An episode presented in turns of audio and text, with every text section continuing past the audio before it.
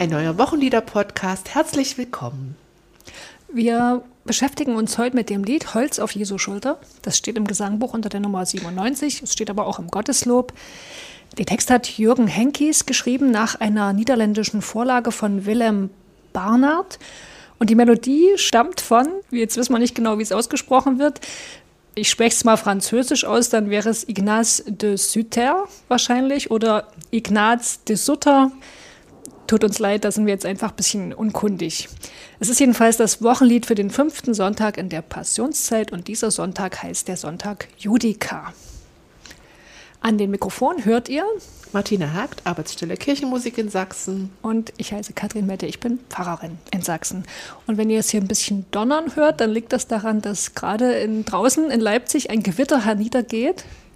Wir sind hier bei Martina in ihrer Küche und nehmen auf, also lasst euch nicht ablenken, falls ihr es ein bisschen krachen hört.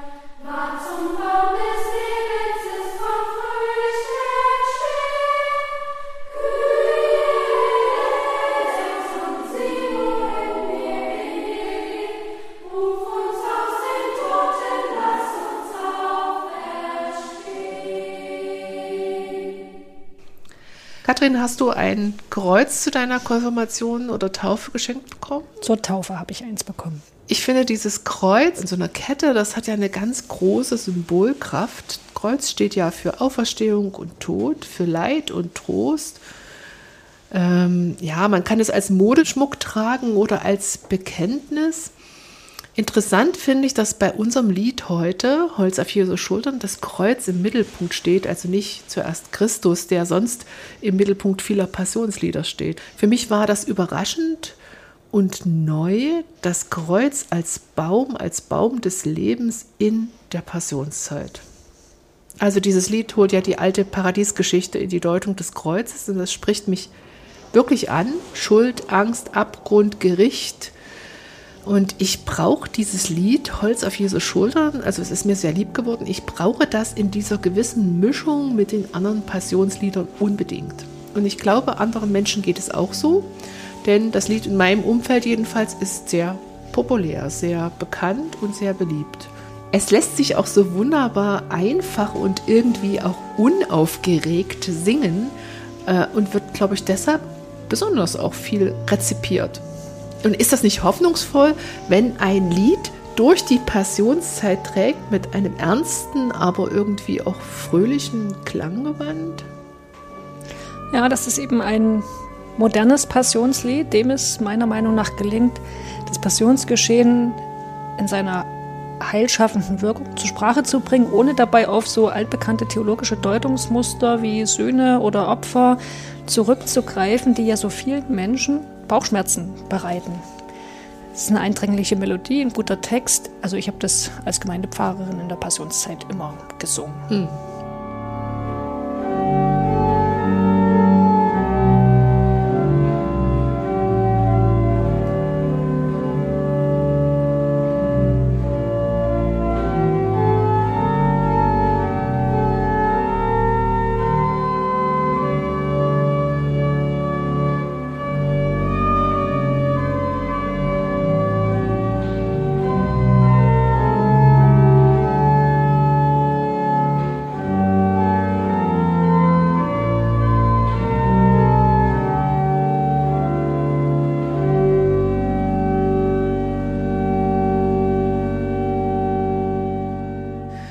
Wer hat denn den Text verfasst? Lass uns mal schauen. Wer sind die Texter? Während Jürgen Henkes ja mittlerweile in unserem Podcast zu unseren guten alten Bekannten gehört und über den haben wir schon einige Folgen gedreht. Zum Beispiel kommt er vor in Kam eins zum Ufer, der Podcast-Folge, oder Jesus, der zu den Fischern lief. Mhm, also Henkes kennen wir.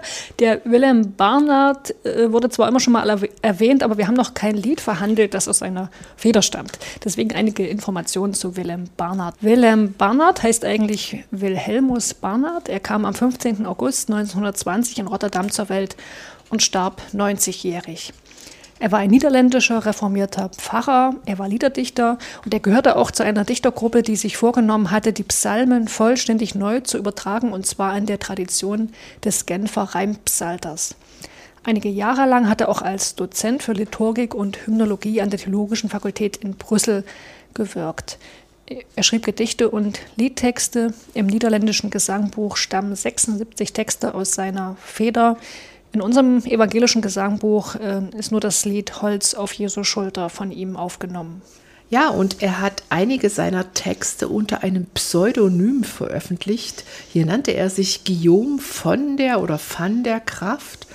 Und wenn jemand ein Pseudonym trägt, dann, dann bin ich immer ganz neugierig, weil mich interessiert einfach, was veranlasst denn jemand, sich einen fiktiven Namen zuzulegen will er davon ein anderes Bild von sich abgeben. Ich, ich habe mich mal auf die Suche gemacht im, im Web und ich habe Bilder von Wilhelm Barnard gefunden. Ich bin auf ein Gemälde gestoßen, was im Literaturmuseum oder Kindermuseum in Den Haag steht. Man kann das auch im Netz angucken und es wurde 2007 von Adri von Wingarden gemalt. Und man sieht hier Barnard mit dem Stift in der Hand dazu steht, dass er eigentlich nie getippt hat. Er hat alle seine Texte handschriftlich notiert. Das war wahrscheinlich für seinen künstlerischen Vorgang irgendwie wichtig. Und man kann hier lesen in der Zuschrift zu dem Bild, als Dichter schreibt er unter dem Namen Van der Kraft. Er benutzt seinen eigenen Namen Barnard, wenn er über religiöse Themen schreibt. Doch eine so strikte Trennung zwischen seiner Dichtung einerseits und seiner Arbeit als Prediger und Theologe andererseits ist in der Praxis nicht immer möglich. Aufgrund der Sprache, sowohl der Poesie als auch der Theologie gibt es oft Überschneidungen. Auch Theologie und Mythologie sind in Gedichten deutlich miteinander verwoben. In seinen Gedichten deutlich miteinander verwoben. Also ich finde das ganz schön, weil das interessant ist, vielleicht hat er gedacht, früher, das konnte man besser trennen und dann hat er beim Schreiben gemerkt, so, so lese ich das jetzt, dass vieles miteinander verwoben ist. Auf dem Bild ist er 80 Jahre, er hat also schon 65 Schaffensjahre, äh, ja, blickt auf 65 Jahre Schaffen zurück mit 2000 Gedichten, vielen liturgischen Liedern, Essays und natürlich unzähligen theologischen Reflexionen. Ich finde, der Mann sieht sehr sympathisch aus. Katrin, mhm. guck dir mal das Bild an. Ja, wir können das ja auch in die Shownotes packen, den Link zum Bild. Ne? Ja, Martina, was hast du zu dem Melodisten herausgefunden? Ja, zu Ignaz de Sutter, da gibt es auch Fotos äh, im Web, aber ansonsten nicht so viele Angaben zu ihm. Äh, er wurde 1911 in Gent in Flandern geboren ließ sich 1937 als katholischer Priester weihen und zum katholischen Priester weihen und hatte vorher ein Studium an der Musikhochschule in Belgien absolviert sowie eine Ausbildung am Priesterseminar in Gent abgeschlossen. Überhaupt zieht sich das wie ein roter Faden durch sein Leben, dieses ständige Pendeln zwischen theologisch-pastoralen Aufgaben oder musikalischen Schwerpunkten. Er war von 46 bis 68 Lehrer an einer Schule und dann ab 68 Lehrer für Hymnologie am Lemmens-Institut, also einer Kirchenmusikschule. Dort wurden Kirchenmusiker ausgebildet. Und ähm, ja, war musikpädagogisch, glaube ich, auch sehr bewandert.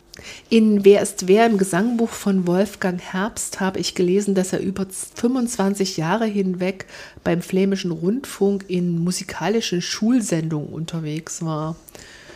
Ja, er gilt unbedingt als Förderer des Kirchenliedes im volkssprachig flämischen Gottesdienst und als Mitwirkender in verschiedensten, ja, auch katholischen Gesangbüchern. Ignaz de Sutter starb 1988. Ja, lass uns in den Text hineinschauen. Ähm, was ja. gibt es da zu sagen? Da gab es gleich für mich eine große Überraschung. Der Wilhelm Barnard hat den Liedtext nämlich ursprünglich für den letzten Sonntag des Kirchenjahres geschrieben, also für die, für die Wende vom, von einem Kirchenjahr zum anderen, für den Übergang. Das hat sich aber nicht durchgesetzt. Das Lied wurde schnell als Passionslied verstanden und gebraucht. Im niederländischen Liederbuch hat das Lied sechs Strophen und in unserem natürlich auch, aber ursprünglich hatte es sieben. Mhm. Das, was wir heute als Kehrvers singen, ne, das Kyrie eleison, sie, wohin wir gehen, das war zunächst eine eigenständige Strophe, und zwar die Strophe 4. Es war also die Mitte des Liedes, quasi so Ach, eine, eine vollkommen andere Abfolge ja, als jetzt. Hm. Also, nee, die, die Strophenabfolge war schon so, aber der, der Kehrvers war eine eigene Strophe mitten ja, im Lied. Ja, Man könnte auch sagen, als so eine Art Wendepunkt im Lied. Hm. Es gab dann aber also habe ich gelesen, 1964 einen Melodiewettbewerb, zu dem ich nichts weiter weiß. Und bei dem wurde vorgeschlagen, die Kyrie-Strophe zum Refrain zu machen. Und das hat sich ja dann auch so durchgesetzt. Ja, worum geht es in dem Lied? Ich schaue jetzt eigentlich nur auf den deutschen Text. Äh, der niederländische ist wohl sehr komplex und anspielungsreich. Es fällt auf, dass immer in jeder Strophe eigentlich sehr wenig Text vorhanden ist, aber dafür sind es sehr dichte Worte. Und es geht los in Strophe 1 und gleich mit so einer ungewöhnlichen Perspektive. Wenn du mal andere bekannte Passionslieder Revue pass passieren lässt, ne, da hängt Jesus oft am Kreuz, also so als als Bild. Ja, da geht mir durch den Kopf äh, Lieder aus unserem Gesangbuch. Ich grüße dich am Kreuzesstamm oder O Haupt voll Blut und Wunden oder Du großer Schmerzensmann. Ne? Und hier Holz auf Jesus Schulter. Hier wird uns die Szene vor Augen gemalt, in der Jesus sein Kreuz nach Golgatha trägt. Ne? Also da hängt er noch nicht am Kreuz, sondern er trägt das Kreuz. Mhm. Und das ist, ist auch so, alle Evangelien berichten davon. Und zumindest die synoptischen Evangelien, also Markus, Matthäus und Lukas, erzählen auch, dass die römischen Soldaten jemanden gezwungen haben, das Kreuz zu tragen von Jesus, mhm. woraus man vielleicht schließen kann, dass Jesus das nicht selbst geschafft hat, die ganze Strecke, weil er vielleicht schon ja, fix und fertig war oder aus welchen Gründen mhm. auch immer. Es ist auf jeden Fall eine grausame ja, es ist eine grausame Vorstellung, mhm. finde ich auch. Und die, die evoziert das Lied ne, und das gleich nochmal verstärkt durch die Aussage von der Welt verflucht, also Holz auf Jesu Schulter, von der Welt verflucht. Das hat Henkis dem Text zugefügt, das ist im Niederländischen nicht drin. Ein Urteil, das auch Paulus kennt, also im Galaterbrief spricht er auch davon, dass wer am, am Holz hängt, der ist verflucht. Das Lied setzt aber auch sofort einen Gegenakzent, ne? also Holz auf Jesu Schulter, von der Welt verflucht und dann aber gleich die Wendung, ward zum Baum des Lebens und bringt gute Frucht. Erinnerst du dich, dass wir schon mal über dieses Motiv, das Kreuz als Baum des Lebens, gesprochen haben? Na, das war die Folge um das Lied Du schöner Lebensbaum des Paradieses. Da erinnere ich mich dran, ja. Der Baum des Lebens, das kennen wir aus der Paradiesgeschichte, hast du ja gerade gesagt. Wer vom Baum des Lebens ist, bekommt das ewige Leben. Deswegen stehen am Ende der Zeit in der Stadt Gottes auch wieder Bäume des Lebens. Äh, die sind da, ne? Und Während die Menschen aus dem Paradies geworfen wurden und keinen Zugang mehr zum Baum des Lebens haben, ist es am Ende der Zeit wieder möglich. Das Kreuz nun aber sogar selbst als Baum des Lebens zu deuten, diese Tradition lässt sich wahrscheinlich sogar schon im zweiten Jahrhundert greifen. Prominent ist sie in den Kreuzhymnen des Venantius Fortunatus aus dem 6. Jahrhundert aufgegriffen. Ich habe dir mal die entsprechende Stelle aus diesen Hymnen in deutscher Übertragung mitgebracht. Die kannst du ja mal vorlesen, Martina treues Kreuz, du einzig edler unter allen Bäumen. Kein Wald bringt einen hervor, der von solcher Art ist an Blüten, an Laub, an Sprossen. Du liebliches Holz hältst mit lieblichen Nägeln die liebliche Last. Beuge deine Zweige, hoher Baum, lockere deine ausgestreckten Glieder, und nachlassen soll die Starre, die deine Herkunft dir gab damit du die Glieder des höchsten Königs mit mildem Stamm ausspannst. Ja, und dieses Motiv, dass das Kreuz selber zum Lebensbaum wird, das ist auch ikonografisch weit verbreitet, also findet sich auf Bildern, auf Plastiken. Mhm. Und ja, so, so geht die Strophe los und dann kommt ja gleich der Kehrvers. Und den finde ich ziemlich genial. Es ist ja so ein Ruf an Gott oder vielleicht auch an Christus, ne? Mit Herr, das kann einerseits Gott Christus sein oder, oder Gott. Genau. Mhm. Und gerufen wird, erbarme dich, ne? Kyrie eleison. Und dann kommt dieser Dreischritt, sieh, wohin wir gehen, ruf uns aus den Toten und lass uns auferstehen. Und Martina, woran denkst du bei der Bitte, sieh, wohin wir gehen? Ist ein bisschen rätselhaft im Grunde. Naja, ich denke da ein bisschen, die Frage fällt mir gar nicht so leicht, die zu beantworten, weil die so viel in mir anregt. Also da tauchen tiefe Ängste auf. Hoffentlich wähle ich den richtigen Weg. Ich weiß nicht, welchen Weg ich nehmen soll. Ich bin ratlos. Hoffentlich gehe ich den Weg nicht alleine. Hoffentlich verirre ich mich nicht. Kann ich umkehren? Na, und dann dieses Sie, was da steht, das bezieht sich ja auf Gott, der uns zuschaut, während ich den Weg gehe. Also ich verstehe es jedenfalls so. Aber du meinst das sicher viel, viel konkreter. Ja, ich wollte jetzt erstmal wirklich wissen, was, was du meinst. Ähm, ich würde das im Grunde auch so deuten, Gott schaut, wo, wohin uns ja unsere Wege führen. Man kann es natürlich so auch noch ein bisschen zuspitzen, so auf, auf Jesus hin. Also man könnte ja denken, die Frage ist, gehen wir mit Jesus nach Golgatha? Ja? Nehmen wir unser Kreuz auf uns, wie es Jesus mal zu seinen Jüngern gesagt hat, oder laufen wir eben in eine andere Richtung, dahin, wo es einfacher ist für uns und bequemer? Also das passt zu deinen Überlegungen, ist nur noch mal so ein bisschen auf die Jesus-Geschichte bezogen. Naja, und dann das, das zweite, ruf uns aus den Toten, lass uns auferstehen, also denn das zweite und dritte, das greift ja schon voraus auf Ostern, ist so eine Art Osterausblick. Und da merkt man von Anfang an, durchzieht das Lied, also so eine Spannung, Kreuz und Auferstehung sind beide da. Man könnte sagen, die ringen vielleicht sogar irgendwie mhm, miteinander. Die haben so ein Spannungsverhältnis. Ja, ja, und das zieht sich durch bis zum Schluss. Denk mal an Strophe 3. Ja, die lese ich mal. Denn die Erde klagt uns an bei Tag und Nacht, doch der Himmel sagt uns, alles ist vollbracht. Oder Strophe 4, wollen wir Gott loben, leben aus dem Licht. Und jetzt kommt es, streng ist seine Güte, gnädig sein Gericht. Ne? Da haben wir wieder so, ein, so einen Gegensatz. Hm. Strophe 5, da finde ich das auch. Denn die Erde jagt uns auf den Abgrund zu. Doch der Himmel fragt uns, warum zweifelst du? Ja, überall dieser Widerstreit, der ja, weil der Kehrvers immer noch mal wiederkommt, auch jedes Mal noch verstärkt wird. Ja, aber das ist total spannend. Mhm. Auch ich meine, es ist also spannend, nicht ähm, Spannungsfeld, sondern einfach nur interessant. Ja. Man, man, kann nicht weggucken, weghören. Und die letzte Strophe, die knüpft dann wieder an Strophe 1 an. Ne? Da sind die sinntragenden Worte der ersten äh, Strophe, werden dann auch nochmal wiederholt und, und leicht variiert.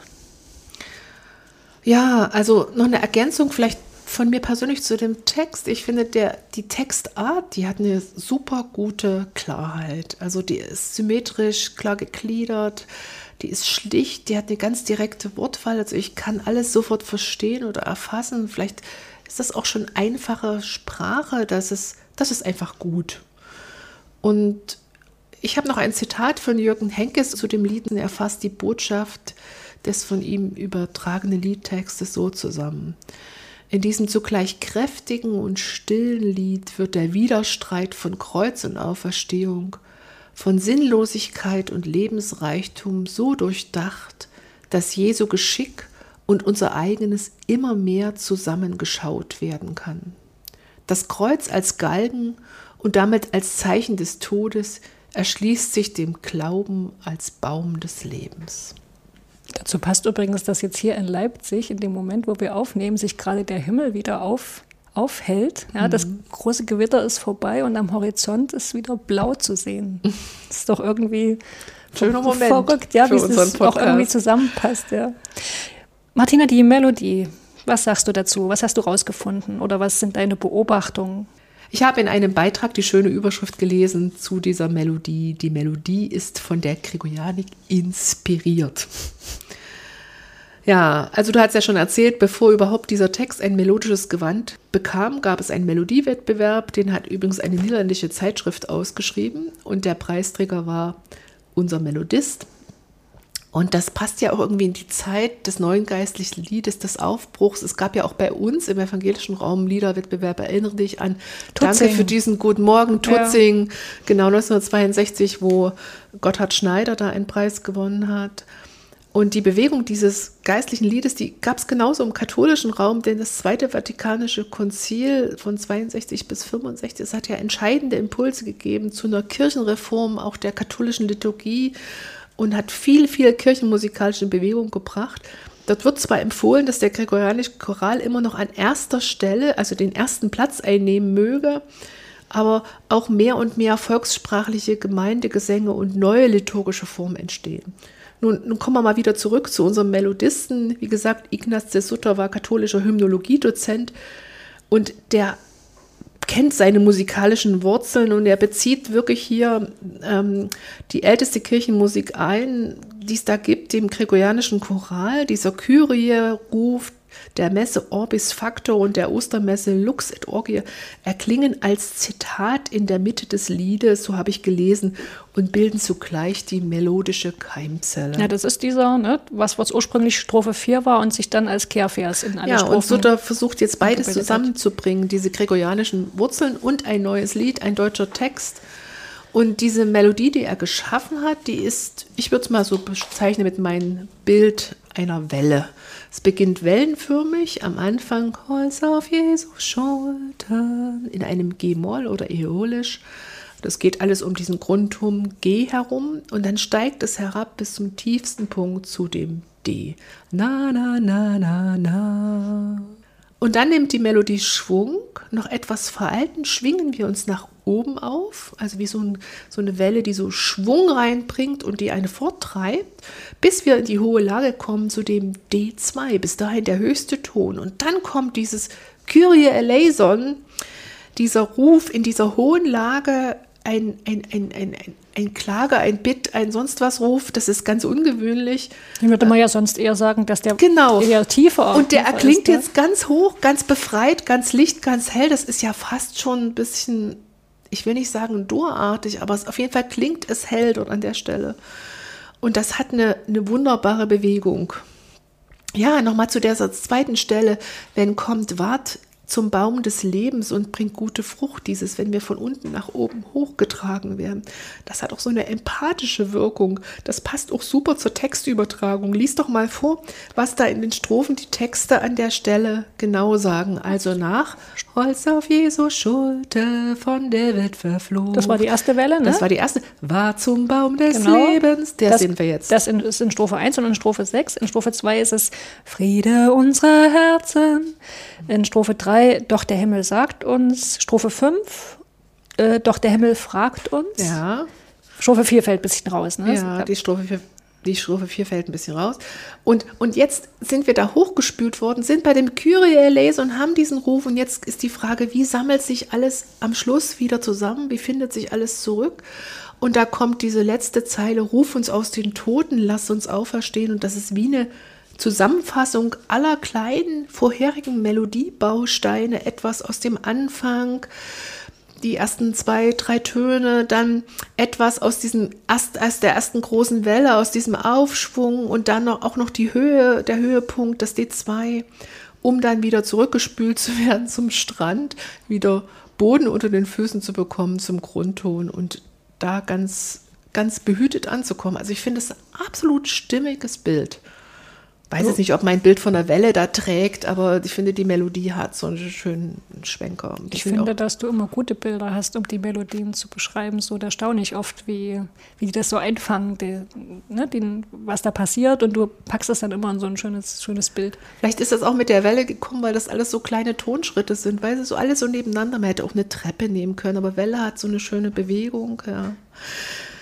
Gut, ich muss noch mal was erwähnen, dass ich das natürlich besonders gut finde, auch am Schluss, dass äh, Ruf uns aus den Toten, dass die Toten so weit oben in der Lage sind mit dem hohen D2 und lass uns auferstehen, kommt dann am Grundton an. Das ist übrigens in der niederländischen Fassung nicht ganz so stimmig oder anders.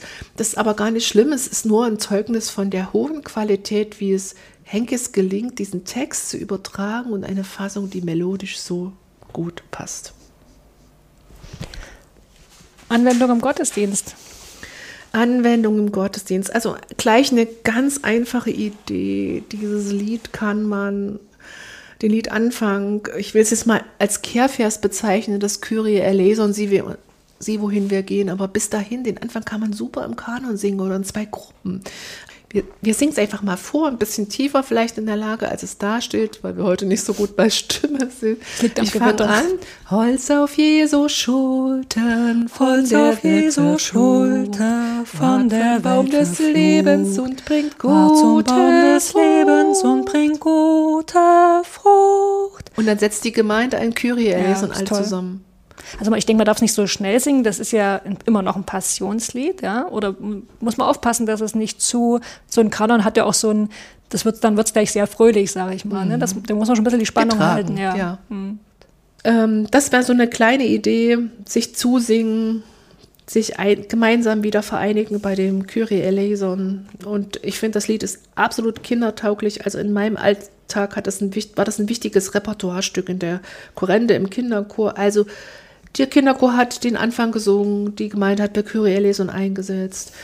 Manchmal hatte der Kinderchor beim Kyrie eleison eine Überstimme oder der Kinderchor hat mit der Gemeinde im Kanon gesungen oder diese ganzen Überraschungsmomente, die uns helfen, solche Klänge im Raum zu entdecken.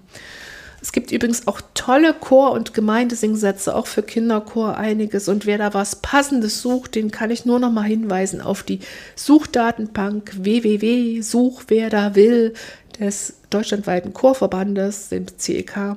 Dort kann man wirklich dieses Lied eingeben und man findet sofort einen Satz in der Besetzung, in der man braucht, weil man hat viele Parameter, wo man auswählen kann. Kinderchor, zweistimmig, zack, wird einem angeboten.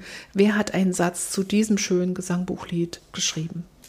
Noch eine andere Idee, es gab ja zum Reformationsjubiläum verschiedenste Initiativen, auch eine ein Themenjahr Musik und Reformation. Und man findet dazu noch einiges im Web, unter anderem auch einige Ideen auf der Seite musik-reformation.de. Äh, noch eine, eine Idee dort von Gudrun Marwig, auf die würde ich gern hinweisen. Sie hat dort äh, in einer Fassung den, das Lied, die einzelnen Strophen des Liedes äh, in den Wechsel gesetzt mit dem gesprochenen Jona-Psalm aus Jona 2, Vers 3 bis 10 der klingt gar nicht so oft, der wird selten gelesen. Ich finde, das ist ein sehr schönes Verweben von diesen beiden Texten und auch, ich kann mir das sehr gut vorstellen, dass das im Gemeindehorizont gut funktioniert. Ne? Die Gemeinde singt, dazwischen hören wir immer diesen Psalm in verschiedenen Abschnitten. Mhm. Und ich habe noch eine Idee von Anne Gideon. Ich lese mal vor. Sie schreibt, klassisch gehört das Lied Holz auf Jesu Schulter in die Passionszeit, genau in die Karwoche, in der das Kreuz besonders präsent ist. Es kann komplett als Kyrie-Lied gesungen oder mit gesprochenen Gebetspassagen zwischen den Strophen als entfaltetes Kyrie verwendet werden. Gerade in der Passionszeit, in der das Gloria fehlt, kann es als Kyrie seine liturgische Kraft entfalten. Das Bild vom Baum des Lebens, der Überwindung des Todes, ist ein Gloria-Motiv, was den Kyrie-Ruf aufnimmt und ihm eine Richtung und Antwort gibt.